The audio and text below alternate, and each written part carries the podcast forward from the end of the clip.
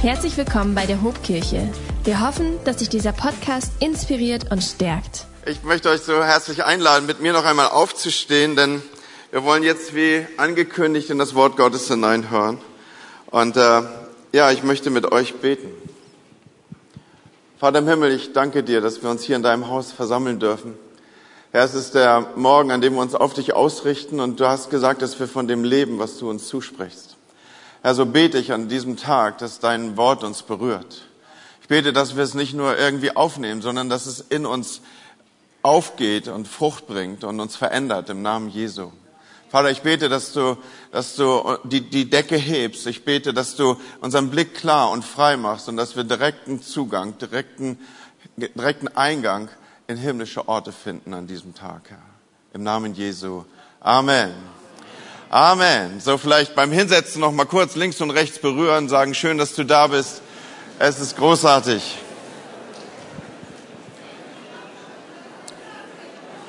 Schaut mal, Vision Sunday in Verbindung mit 90 Jahre Geschichte, Kirchengeschichte, das, das wirkt in, in sich schon sehr, sehr aufgeladen, oder?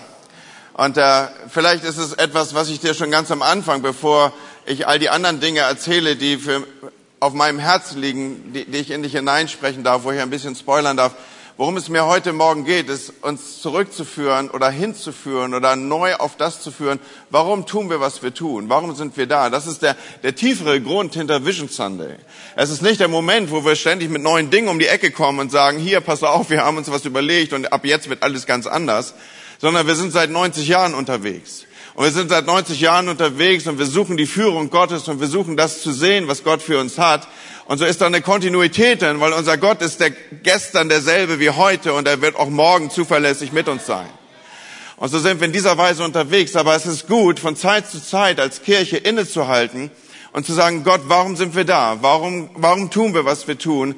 Und warum geben wir uns hinein in einen, in einen Grund, auf dem dann unsere Saat aufgehen kann. Die Bibel spricht davon, dass es gut ist, gepflanzt zu sein. Und wenn du in irgendeiner Form das suchst, das Maximale suchst für dein Leben, dann lade ich dich ein, pflanz dich ins Haus Gottes.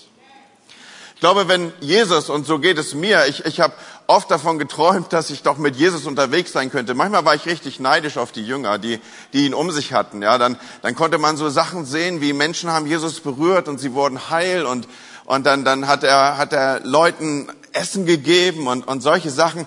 Ich hätte so gerne gewusst, wie schmeckt das, was Jesus verteilt. Ja, oder, oder, oder diese, diese beiden Fische von dem Jungen, oder? Hab, habt ihr nicht auch? Also ich, manchmal mache ich mir eine Dose Sardinen auf und stelle mir vor, wie das so war. Ja, vielleicht, vielleicht ist man als Pastor auch so ein bisschen Grundgagger, aber, aber, aber so, so, so geht's mir manchmal. Und ich bin bei einer Sache 100% sicher, wenn Jesus heute Gelegenheit hätte, äh, uns etwas mitzugeben, etwas zu sagen, etwas, wo er den Punkt drauf legen wollte, dann, dann, dann würde er ungefähr Folgendes sagen, hey, wenn du, wenn du zu mir gehörst und wenn du etwas gefunden hast, das du nie wieder verlieren willst, oder besser müsste man eigentlich sagen, wenn ich dich gefunden habe, dann werde jetzt Teil von dem, was mich im Innersten antreibt. Habt ihr gewusst, dass wir es mit einem Herrn zu tun haben, der eine, eine innere, eine intrinsische Motivation hat? Da gibt es etwas, was ihn steuert. Von the very beginning, von ganz am Anfang. Seine Sendung ist daraus resultierend. Ganz am Anfang muss es ein Gespräch im Himmel gegeben haben, wo der Vater seinen Sohn sendet, als die Zeit erfüllt war. Und, und mit dieser Mission kommt Jesus schon auf diese Erde und sie treibt ihn innerlich an. Ich habe in den letzten Wochen mich mit dem Kapitel aus Lukas 15 beschäftigt und es ist krass zu sehen, wie berührt Jesus von dem ist, was verloren wurde, was verloren gegangen ist. Hey, wenn ich dir eins ganz am Anfang dieser Predigt schon so in dein Innerstes stellen darf, dann Jesus geht 100 Prozent auf das Verlorene.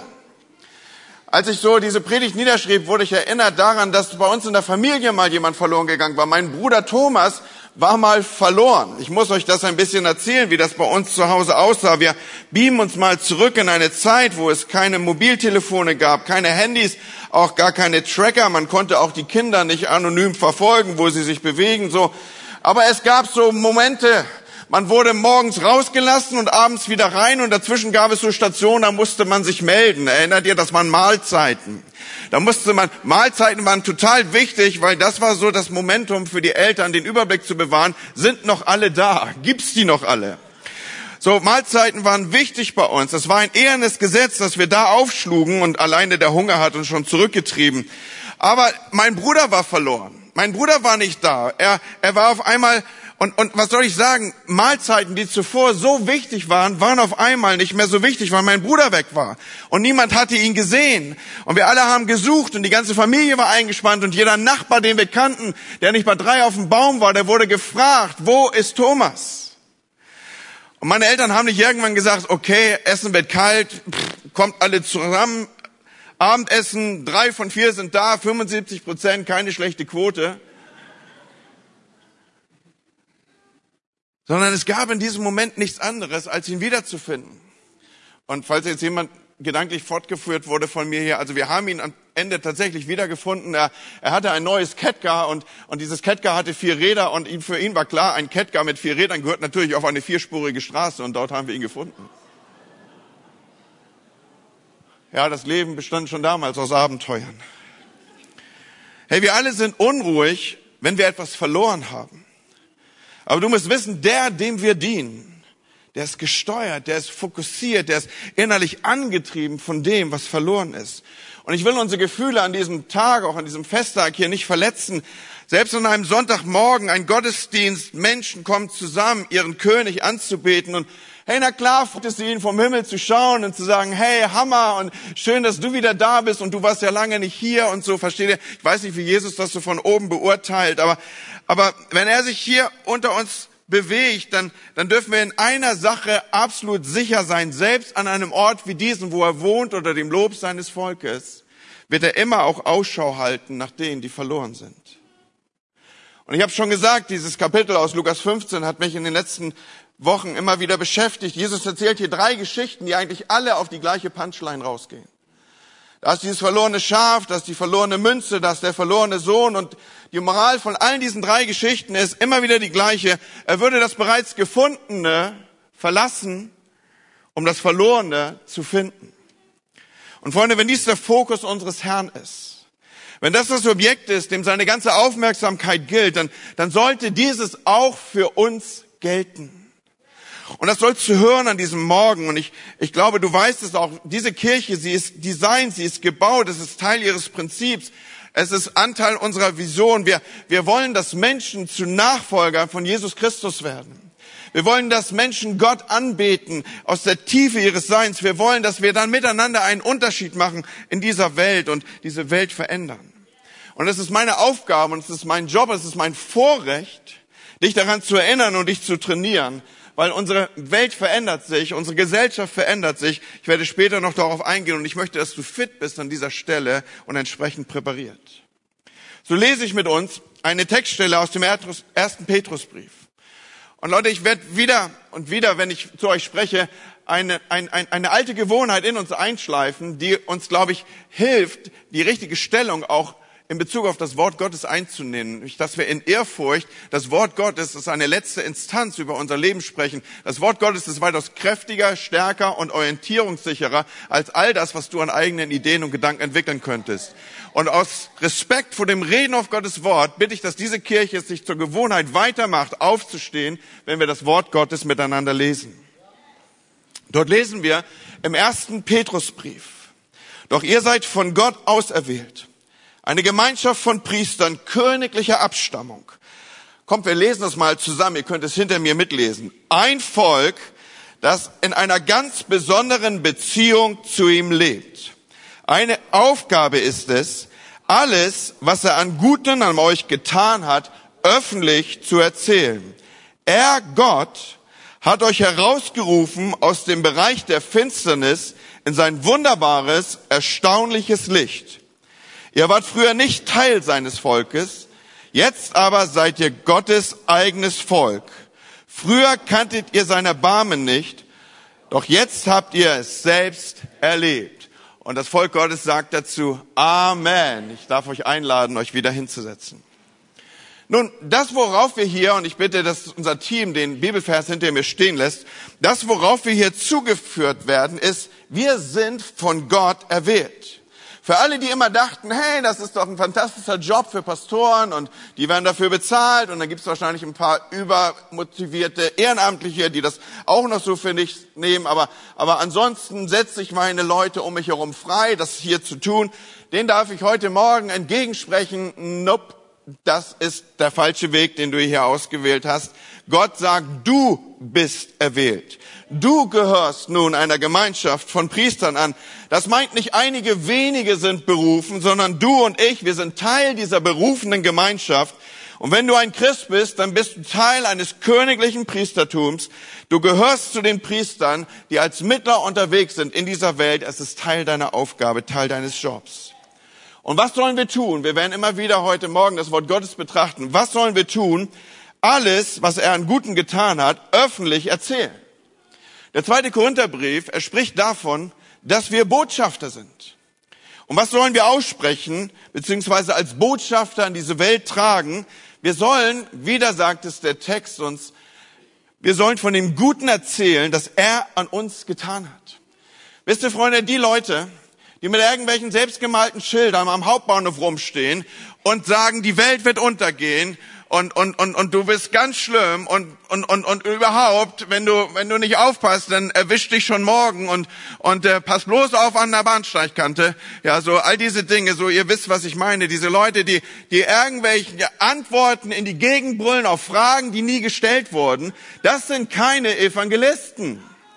Warum nicht? Weil ein Evangelist erzählt von dem, was ihm passiert ist. Er spricht nicht darüber, was anderen passieren wird.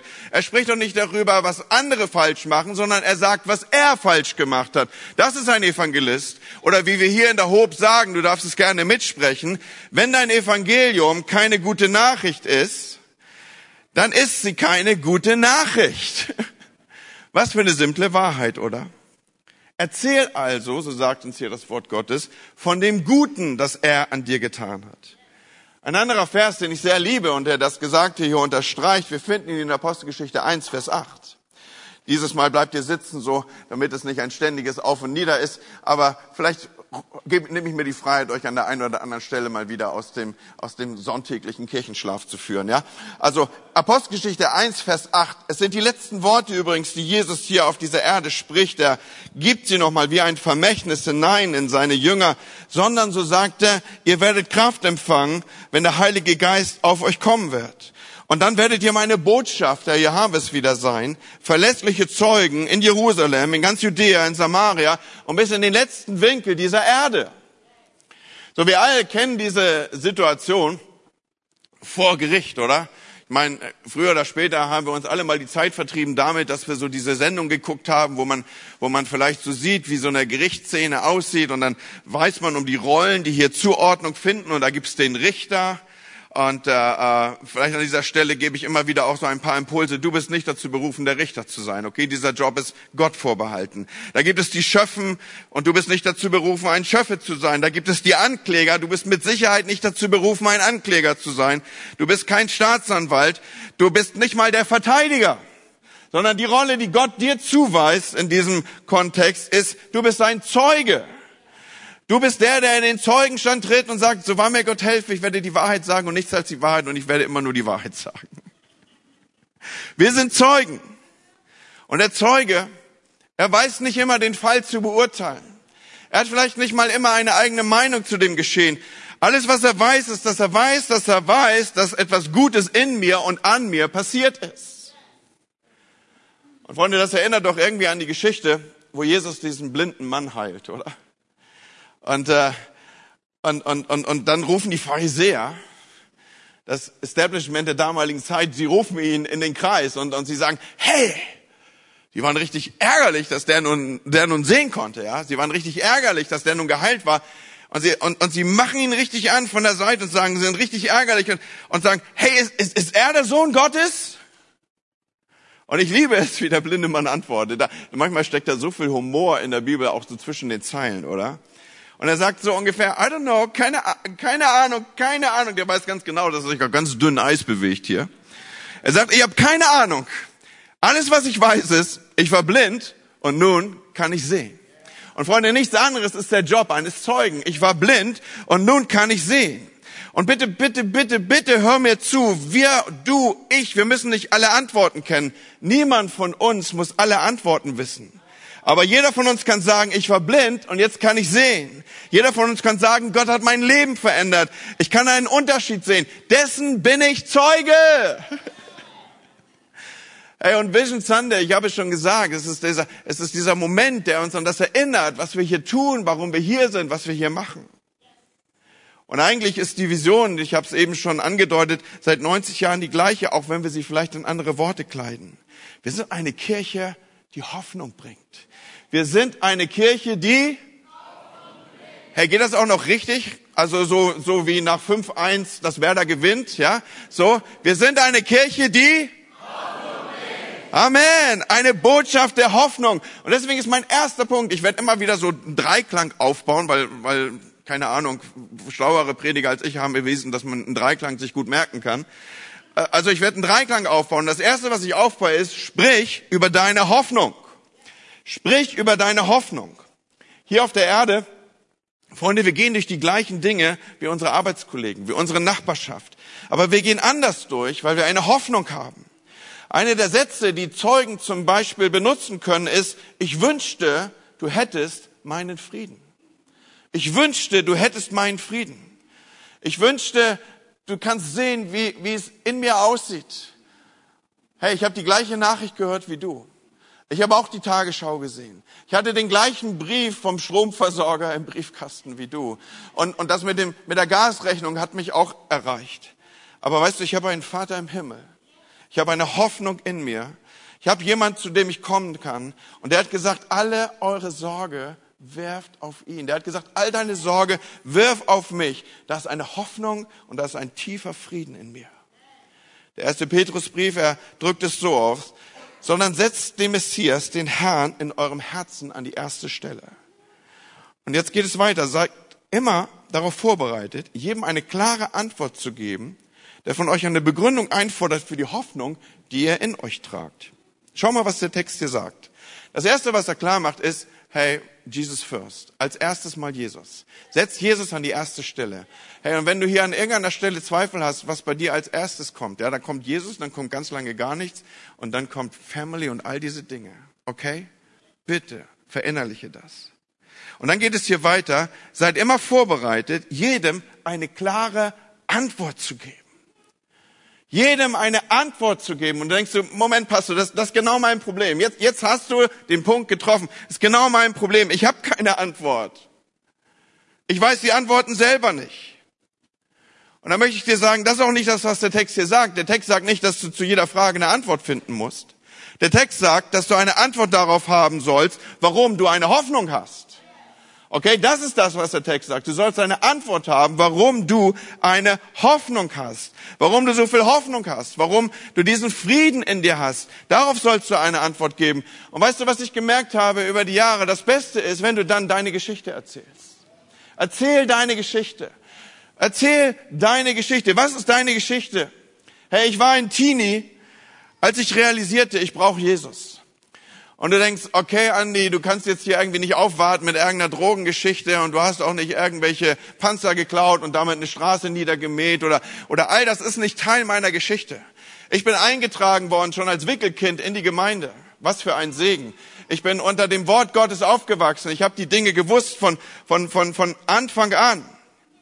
Aber aber dieses Wissen hat mir nichts genützt. Freunde, da gab es damals dieses Bibelquiz. Kennt das noch irgendjemand aus, diesen, aus dieser Zeit, wo man Kinderarbeit Sonntagsschule genannt hat und so? Das war ein unheimlich, unheimlich sympathischer Name, ja, so. Also erinnert das noch irgendeiner? Kann ich meine Reaktion sehen? Der wisst ihr noch, was ich meine? Und da gab es diese Sternchen und ich war immer da. Und da gab es diese Bibelquizze und ich war immer gut, ja. Ich war richtig gut. Ich wusste alles. Und dann falle ich über diesen Satz. Dann spricht dieses Wort Gottes zu mir aus Matthäus 7. Längst nicht alle, die mit feierlichen Worten ausrufen, Herr, Herr, werden Anteil an der neuen Wirklichkeit haben. Dann werde ich ihnen erklären, ich kenne euch gar nicht. Und wir hatten doch nie was miteinander zu tun. Leute, Jesus war nicht interessiert an meinem Wissen über ihn. Jesus war nicht mal daran interessiert, was ich alles Tolles tun konnte. Bei ihm, und das realisierte ich irgendwann als Teenie, ging es darum, mich zu kennen. Er wollte eine Beziehung zu mir. Er wollte mich kennen. Er wollte mit mir, das heißt hier in dieser Übersetzung, wir hatten noch nie was miteinander zu tun. Er wollte was mit mir zu tun haben. Er wollte mit mir unterwegs sein. Und dieses Unterwegssein sollte darauf fokussiert sein, dass ich ihn immer besser kennenlernen würde. Und wir müssen das begreifen, Freunde. Beim Christsein, it's all about Beziehung. Es geht darum, ihn zu kennen und, und nicht darum, feierlich die richtigen Dinge zu sagen. Die richtigen Dinge zu sagen, Freunde, das ist Religion. Die richtigen Dinge zu tun, das ist Religion. Aber Christsein ist keine Religion. Christsein, alles, was mit Christsein zu tun hat, ist Beziehung und Gemeinschaft. Und es geht darum, Jesus zu kennen. Und, und diese, diese Erkenntnis hat mein Leben verändert. Und dieses Kennen führte zur Hoffnung. Hey, wenn du den Schöpfer des Himmels und der Erde kennst, den, der alles Leben geschaffen hat, dann lebt in dir diese Hoffnung. Und, und Freunde, berufsbedingt stehe ich immer wieder auch an dem Grab von Menschen, die Jesus nicht kannten. Ich kriege das mit, was auf Friedhöfen passiert. Ich sehe verzweifelte Leute in Friedhofskapellen, Menschen, die, die sich die Seele aus dem Leib heulen. Und, und es macht einen Unterschied. Es macht einen Unterschied. Ich will dir sagen, ich werde meine Lieben wiedersehen. Ja, das Leben kennt Abschied, das Leben kennt Verlust, das Leben kennt auch Trauer. Aber wir trauern nicht wie die, die keine Hoffnung haben, weil wir werden unsere Lieben wiedersehen. Thessalonicher Brief, Paulus schreibt es in dieser Weise, er sagt, denn ihr sollt nicht von Trauer übermannt werden wie die Menschen, die keine Hoffnung haben. Warum nicht? Weil wir haben eine Hoffnung. Und glaub es mir, die Menschen werden fragen, wo hast du diese Hoffnung her in einer Welt, die immer dunkler wird? Und hey, Freunde, dann, dann, dann ist die Vorlage gesetzt, dann liegt, dann liegt der Ball auf dem Tee. Alles, was du machen musst, ist den Schläger auspacken und sowas von zu lang. Hey, wenn wir Beerdigung feiern, wir sind nicht umgeben von Menschen, die keine Hoffnung haben. Ihr wisst es, es macht einen Unterschied. Wir, wir, wir sind nicht perfekter als die anderen. Uns ist vergeben. Wir haben keine Schuld mehr, keine Furcht. Wir haben einen Platz für unsere Sorgen. Wir haben stattdessen den Himmel. Hoffnung macht den Unterschied, Leute. Und ich sage es nochmal, wir müssen nicht auf alles eine Antwort kennen. Aber wir sind immer vorbereitet. Und du solltest immer vorbereitet sein, eine klare Antwort zu geben und eine Begründung, warum hast du diese Hoffnung. Hey, wenn das so ein erster Impuls ist, den ich setze, beschäftige dich damit. Finde Wege, finde, finde Worte, deine Hoffnung zu formulieren. Und das Zweite, was ich uns mitgeben möchte an diesem Vision Center ist, neben dem, dass ich sage, sprich über deine Hoffnung, ist, sprich über deine Kirche. Sprich über deine Kirche.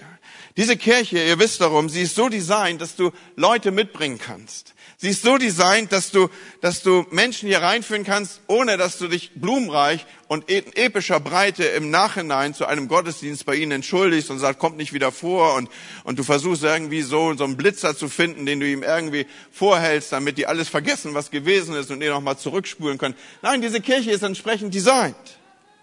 Wir sind eine Kirche, die, die, eine Gemeinschaft, die Gäste erwartet.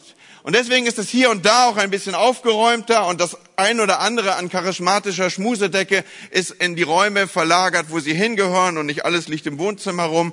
So all diese Dinge. Aber, aber noch einmal, wir haben es so aufgebaut, dass es nicht irgendwie komisch ist, dass du keine Angst haben musst, Gäste mitzubringen. Und wir, wir fragen auch, auch nicht irgendwelche komischen Sachen, die dich dann hinterher beschämen könnten und all diese Dinge. Und ich weiß darum, dass das noch nicht dass das in, der, in, den letzten Jahren während der Pandemie nicht wirklich gegriffen hat, dass dieses Konzept, was wir hier äh, platziert haben, dass, dass, dass du Menschen mitbringst und wir laden sie ein, ihr Leben zu übergeben, dass das vor dem Hintergrund des pandemischen Geschehens nicht wirklich funktioniert hat. Warum? Manchmal durften wir gar nicht zusammenkommen. Und wenn wir zusammenkommen durften, dann war das mit Auflagen und mit Abstand und mit nonverbaler Kommunikation. Abstände kommunizieren ja auch nonverbal etwas. Und, und dann mussten wir Mundschutz tragen. Leute, Mundschutz, ich meine, wir, wir, wir, wir, wir wollen ein Lächeln auf die äh, Gesichter unserer Besucher zaubern und wie soll denn das gelingen, wenn man unseren Lächeln nicht sieht? Versteht ihr, was ich sagen will? So, ich weiß, dass all das nicht funktioniert hat, auch in den letzten Jahren. Aber nie brauchte es mehr einen Ort wie diesen. Nie brauchte es mehr einen Raum, eine Umgebung wie den, den Kirche sein kann, den Kirche sein kann, wenn sie ihr volles Potenzial auslebt und entfaltet. So, was ich hier platzieren möchte, ist, lasst uns wieder zusammenkommen. Lasst uns wieder zusammenkommen. In Hebräer 10, 25 heißt es, versäumt nicht die Zusammenkünfte eurer Gemeinde, wie einige sich angewöhnt haben. Ermahnt euch gegenseitig dran zu bleiben. Warum denn? Damit der Pastor eine vernünftige Zuhörerschar hat und irgendwie sich nicht so alleine fühlt? Nein, weil es gibt ein Geheimnis, Leute.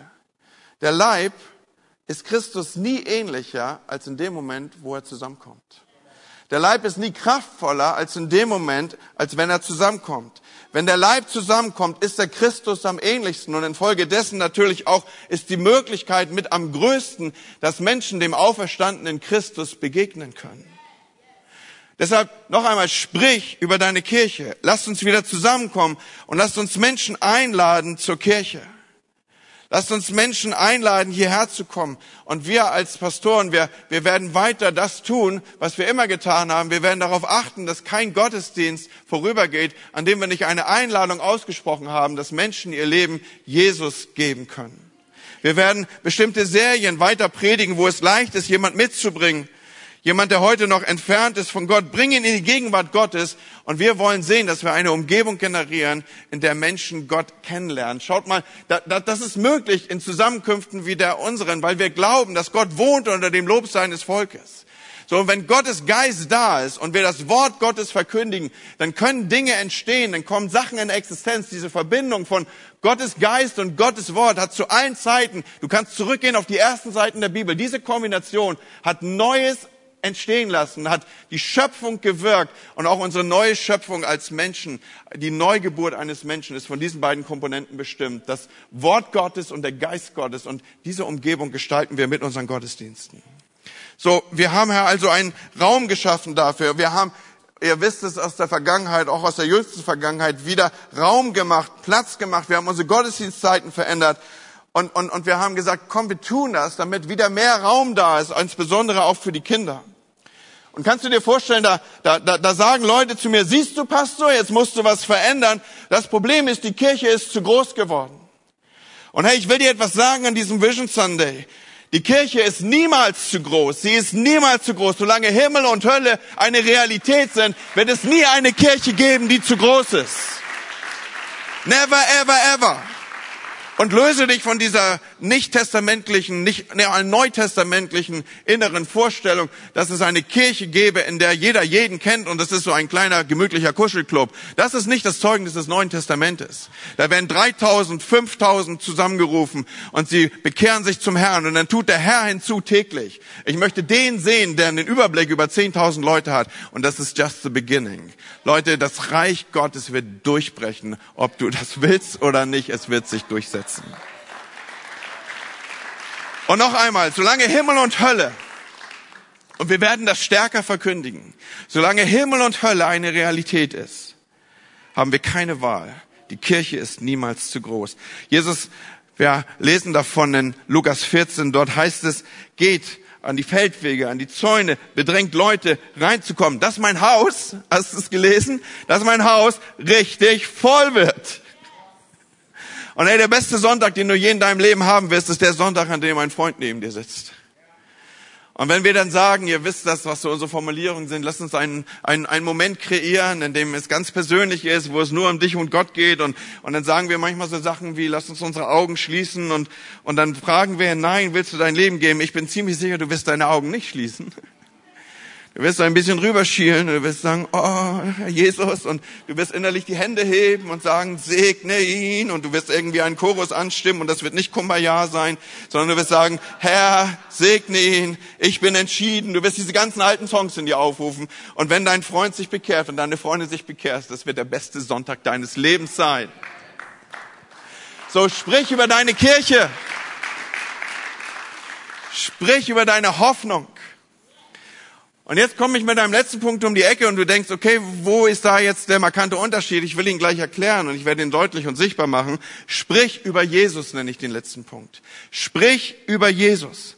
Jetzt kommen wir zu einem Punkt, der ist mir in den letzten Monaten aufgegangen, auch in der Beschäftigung, auch in dem, in dem Nachdenken über, wo wird Kirche hingehen? Wie sind Dinge um uns herum in die Veränderung geraten? Ich will dich mitnehmen, dass du davon weißt. Und ich will nicht nur, dass du davon weißt, sondern ich werde auch heute Morgen, ich werde den, werde den Anfang machen, dich zu trainieren. Mein letzter Punkt hier, den ich markiere, er heißt, sprich über Jesus. Und natürlich ich will uns damit Richtung geben. Ich will uns in, in unserem Vision Sunday damit Orientierung geben.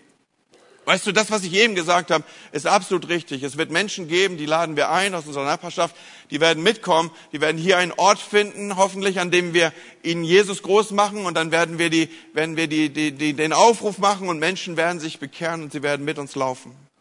Aber ich glaube, dass ich, ich glaube, dass wir auf Zeiten zugehen und schon mittendrin in einer gesellschaftlichen Veränderung sind. Neueste Studien beweisen das, dass mehr als 60 Prozent der Bevölkerung niemals mehr die, den Fuß über die Schwelle einer Kirche setzen werden. Geschweige denn in eine Freikirche eintreten werden. So, wir haben immer noch diese ungefähr 40 Prozent, so sagt die aktuelle Statistik, die wir einladen können und die Ja sagen werden, die dann in den Gottesdienst kommen und die Jesus annehmen, da wird es passieren, immer wieder wird es passieren, weil Gott gegenwärtig ist und in seiner Nähe alles möglich ist. Aber wir werden es zu tun bekommen mit einer wachsenden Zahl an Bevölkerung, die niemals in ihrem Leben unter keinen Umständen, und du kannst egal was für ein Programm für sie gestalten, wirst du sie abholen können, werden sie ihren Fuß in eine Kirche setzen. Und an dieser Stelle muss ich ein bisschen äh, ausholen, was hier meine Gedanken sind, die ich irgendwie innerlich empfinde, die, die ich glaube, wie eine prophetische Schau gesehen habe. Wisst ihr, in der Vergangenheit war es so, wir haben Gottesdienste sehr, sehr seeker-sensitive orientiert, sucherorientiert äh, aufgebaut, weil wir eben gesagt haben, okay, ladet so viel wie möglich Leute ein und wir gestalten hier einen Ort, an dem sie Jesus begegnen werden. In Zukunft, so glaube ich, wird das nicht mehr in dieser Weise funktionieren, sondern Menschen werden nur noch dann zur Kirche kommen, wenn sie nicht hier in unserer Mitte eine Begegnung mit dem Übernatürlichen hatten, sondern wenn sie diese Begegnung mit dem Übernatürlichen schon außerhalb von Kirche hatten, ihrem Alltag hatten und das erst wird sie motivieren, in die Kirche zu kommen. Versteht ihr, was ich sagen will? Und das verschiebt ein bisschen die Achsen. Die eine Achse, die verschoben wird, ich werde gleich darauf eingehen, ist, dass du und ich, wir werden deutlich wichtiger im Kontext von Alltag. Wir werden deutlich präsenter werden müssen im Alltag. Das Zweite, was sich daraus ableiten wird, und das werdet ihr in den nächsten Monaten auch sehen, ist, dass wir die Art unserer Zusammenkünfte wieder ein bisschen mehr Family-Style orientiert gestalten werden, weil eben Menschen schon außerhalb von Kirche eine Begegnung mit dem Übernatürlichen hatten und erst das der Punkt war, der sie hineingeführt hat, aber dazu an anderer Stelle mehr. Was ich aber hier schon platziert habe, ist, es braucht dich und mich mehr als je zuvor. So sprich, über Jesus heißt mein Punkt. In Zukunft werden wir als Kirche, als, als, als Corpus Christi in dieser Weise, wie wir uns hier abbilden gerade, die Menschen nicht mehr in dieser Weise erreichen können. Wir werden sie nicht erreichen, aber du wirst sie erreichen. Die Bibel, die sie lesen werden, wirst du sein. Du bist das einzige Kapitel der Apostelgeschichte, das sie je in ihrem Alltag durchblättern werden. Und deshalb müssen wir neu lernen, was es bedeutet, von Jesus zu sprechen. Wir müssen Christus mit ihnen teilen. Was ist die Bedeutung von Jesus? Wo geht es substanziell drum? Was ist die Essenz des Ganzen? Worum geht es? Und ich habe eben angedeutet, dass ich dich trainieren werde. Ich werde heute Morgen beginnen, dir drei kurze Hinweise zu geben, ein kurzes Training. Das erste, was wir verstehen müssen ist, und was die Menschen um uns herum verstehen müssen. Und Leute, das sind die umkämpftesten Sachen, die wir im Moment sehen. Die umkämpftesten Sachen bei den Einzelnen und sie sind umkämpft bis hinein in die Christenheit hinein. Und wir werden uns aufstellen als Hobkirche und sagen, nicht ein Moment, wenn wir von diesen Dingen abrücken. Wir werden gerade, wir werden treu sein, wir werden es halten, wir werden uns am Wort Gottes orientieren. Das Wort Gottes wird unsere letzte Instanz sein und nicht menschliche Überlegungen oder in irgendeiner Weise andere Orientierungen.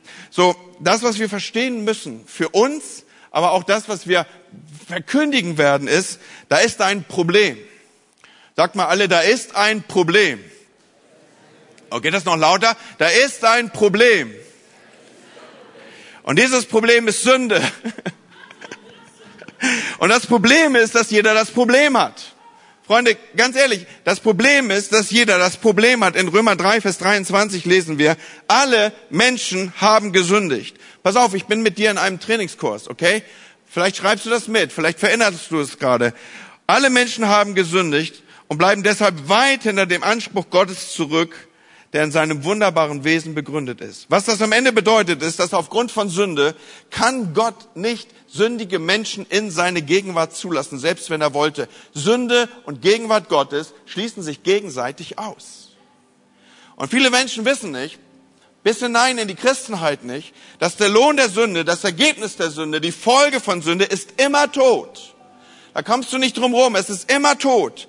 Römer 6, Vers 23, die Endabrechnung für ein Leben in der Sünde ist der Tod. Ich weiß auch, das ist nicht die populärste Message, die man predigen kann, aber ich will es trotzdem sagen, weil es das Wort Gottes ist. Die Endabrechnung für ein Leben in der Sünde ist der Tod. Aber das unverdiente Geschenk Gottes ist das ewige, unzerstörbare Leben. So, das Problem Sünde ist also nicht durch Taufe auszulöschen. Es ist auch nicht durch gute Taten in irgendeiner Weise zu negieren. Auch nicht durch regelmäßigen Gottesdienstbesuch. Nicht mal durch Mitarbeit in einer Kirche ist dieses Problem zu lösen. Nichts von dem löst das Problem Sünde. Die Folge von Sünde ist immer Tod. Also da ist Sünde und da ist Tod.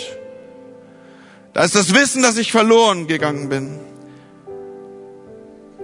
Auch viele Christen Neulich sagte eine junge Frau zu mir, ich komme diesem Konzept von Sünde nicht mehr klar. Und ich denke, lieber Heiland, hilf uns. Von der Hölle ist nicht der Ort, an dem Menschen von Gott gesandt werden, auf die er sauer ist. Hölle ist der Ort, an dem Menschen für ihre Sünde bezahlen. Und wir müssen wieder neu die Realität von Himmel und Hölle predigen. Also ich habe Sünde und infolge der Sünde habe ich Tod verdient. Die Folge von Sünde ist immer Tod. Das ist nicht aufhebbar. Ich kann machen, was ich will. Ich kann, ich kann als der heiligste Mensch über diese Erde laufen, jedenfalls in meinen Augen.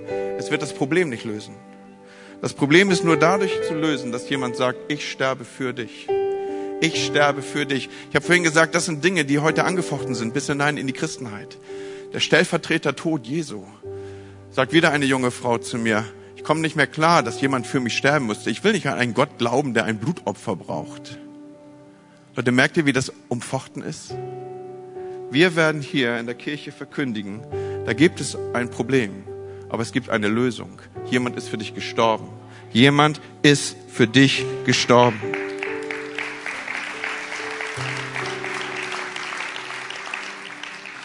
Und Apostelgeschichte 4, 12 drückt es so aus. Das Heil findet sich in keinem anderen als in ihm. Nirgendwo unter dem Himmelsgewölbe kann ein anderer Name mit diesem verglichen werden. Nur dieser Name ist den Menschen gegeben. Durch ihn müsst ihr gerettet werden. Es gibt keinen anderen Lösungsansatz. Da ist kein anderer Name als Jesus. So, wir haben ein Problem. Sünde. Wir haben eine Lösung. Jesus.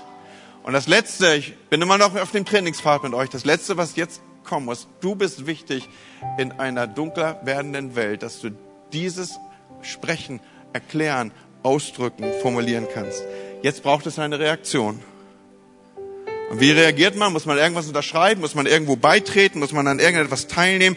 Nein, die Bibel sagt es so in Johannes 1, Vers 12. All denen aber, die ihn aufnahmen und an seinen Namen glaubten, gab er das Recht, Kinder Gottes zu werden. Aufnehmen, das meint, ihn einzuladen. Ihn einladen ins Leben. Römer 10 sagt es so und du kannst es sonntäglich hier sehen. Wir schmeißen es an die Leinwand. Denn wenn du mit deinem Mund bekennst, Jesus ist Herr, und wenn du mit ganzem Herzen glaubst, dass Gott ihn von den Toten auferweckt hat, dann wirst du gerettet werden. Wenn du bekennst, wenn du sagst, ich nehme dich als meinen Retter. Wisst ihr, das ist so ein bisschen wie bei, der, wie bei einer Hochzeitszeremonie. Ich nehme dich zur Frau. Ich nehme dich zum Mann. Ich nehme dich zu meinem Herrn. Ich nehme dich zu meinem Retter. Ich glaube mit meinem ganzen Herzen. Und Freunde, lasst es mich an dieser Stelle schnell noch einflechten. Ich weiß, dass die Zeit fortschreitet. Aber, aber wir glauben einer Person. Wir glauben einer Person. Eine Bibelübersetzung übersetzt konsequent Glaube mit Vertrauen. Wir vertrauen einer Person. Wir vertrauen nicht in das Ergebnis unseres Glaubens. Versteht ihr? Da gibt's Leute, die sagen, oh, über die Pandemie, mein Glaube hat gelitten, Dinge sind nicht eingetroffen, für die ich geglaubt habe. Hey, wir glauben einer Person, wir glauben nicht an die Ergebnisse unseres Glaubens. Unser Vertrauen gilt einer Person. Ich glaube mit meinem ganzen Herzen Jesus Christus. Ich glaube an ihn. Ich nehme ihn als meinem Retter. Ich nehme ihn als meinen Herrn. Das ist die Reaktion. Und ihr wisst es, da ist kein Gottesdienst in unserer Kirche, in, diese, in dem wir diese Einladung nicht aussprechen. Und warum machen wir das? Weil wir zutiefst wissen, Jesus ist hier. Er ist auch jetzt hier. Erinnerst du dich, was ich eingangs gesagt habe? Ich habe gesagt, selbst in einem Gottesdienst wie diesem, wo Leute morgens aufgestanden sind, vielleicht einen Umweg in Kauf genommen haben, weil der Marathon war, die sich hier eingefunden haben. Eine Kirche, die Gott anbetet, die sagt, dir gehört das Lob. Selbst an einem Ort wie diesem wird er immer Ausschau halten nach Verlorenen. Nach Leute, die, die zurückgeblieben sind. Warum sprechen wir in einen Gottesdienst hinein die Einladung, sich aufzumachen und Jesus nahe zu kommen, weil wir wissen, er ist hier. Eine Textstelle aus Offenbarung 3 drückt es so aus. Merkst du das? Merkst du es? Er steht vor der Tür und klopft. Und jeder, der diese Stimme hört und die Tür öffnet, der wird da reingehen und er wird Gemeinschaft mit ihm haben. Hey, Jesus, er hätte jede Power, deine Tür einzutreten. Er hätte jede Power, deiner Tür einen Rempler zu geben und das Ding würde wegfliegen. Aber er tut es nicht, er klopft. Und dann heißt es hier, und wer immer aufmacht, der wird er kommen. Und worum geht es? Erinnerst du dich noch, was ich gesagt habe? Worum geht es? Dass du dann alles richtig aufsagst, dass du das Richtige tust, dass du entsprechend heilig wirkst. Die Antwort steht in unserem Text. Es heißt, um Gemeinschaft mit ihm zu haben. Christsein, it's all about kennen, Gemeinschaft, Beziehung. Und Herr, ich bete, dass du hier gerade deinen Weg findest zu unseren Herzenstüren. Und Herr, ich bitte, dass jeder innerlich mit seinen geistlichen Ohren ausreichend Aufmerksamkeit findet, dich klopfen zu hören. Wenn dich dieser Podcast gesegnet hat, würden wir gern deine Geschichte hören. Schreib uns doch unter hallo@ho.de oder noch besser, schau einfach mal persönlich bei uns vorbei. Wir freuen uns auf dich.